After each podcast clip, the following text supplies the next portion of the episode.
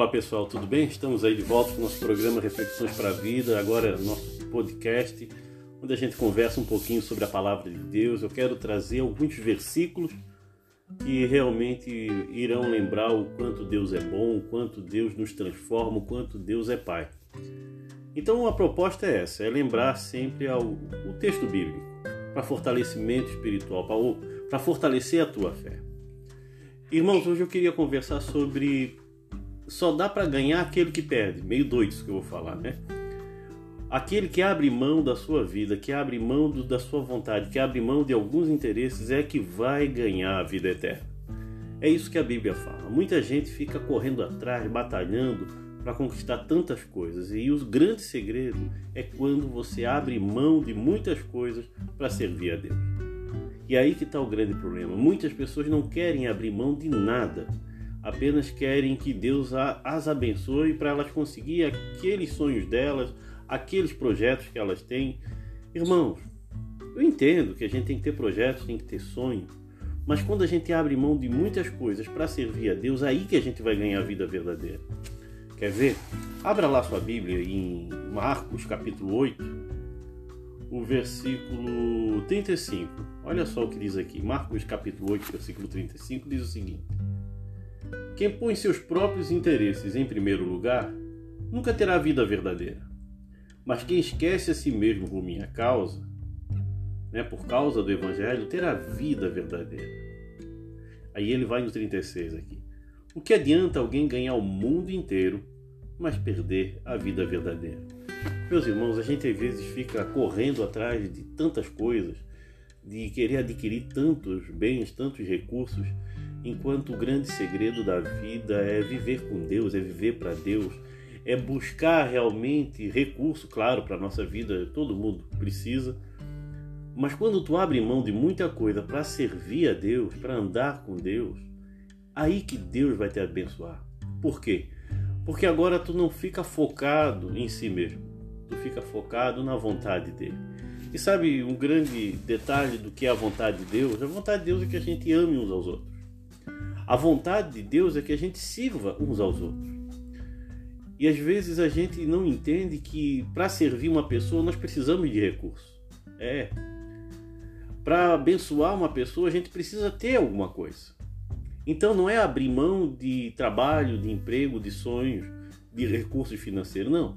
Pelo contrário. É crescer nisso. É adquirir também. Para quê? Para que a gente abençoe para que a gente possa ajudar outras pessoas. E mais, só que quando tu foca em deixa eu explicar melhor, quando tu foca em querer apenas para si mesmo, em crescer para si mesmo, para ter o seu prazer, para ter o, aquilo que você gostaria de ter, esse que é o problema.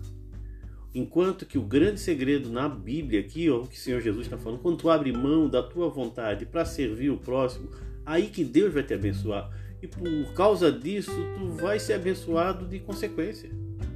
Tu vai prosperar para que outras pessoas prosperem junto contigo. Tu vai ser amado porque tu ama outras pessoas. Então pense bem. Ser um cristão é abrir mão de muitas coisas para servir a Deus. Agora pense na loucura que tu tem vivido, na busca diária por recursos, por bens, por sei lá, aquilo que tu está precisando se é tão necessário? E se isso tudo que tu estás buscando vai abençoar outras pessoas? Ah, pastor, mas o meu problema não é questões financeiras, eu estou bem.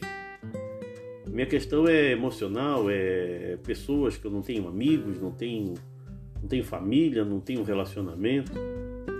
É da mesma forma, quando tu começa a amar outras pessoas e querer ver o bem da outra pessoa, a tua vida vai ser abençoada. Um casamento dar certo não é esperar que a esposa seja aquilo que você precisa, mas que você seja aquilo que a sua esposa precisa ou que o teu marido precisa. A oração tem que ser invertida. Ah, eu preciso de alguém na minha vida. Não.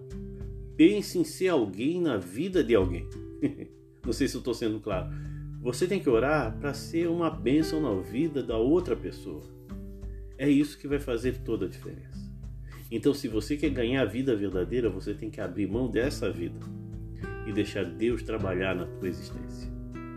Talvez fique um pouco confuso, mas eu acredito na ação do Espírito Santo que vai estar falando ao teu coração, vai estar te convencendo que para viver a vida verdadeira tem que parar de correr atrás de tantas coisas e focar numa vida com Deus.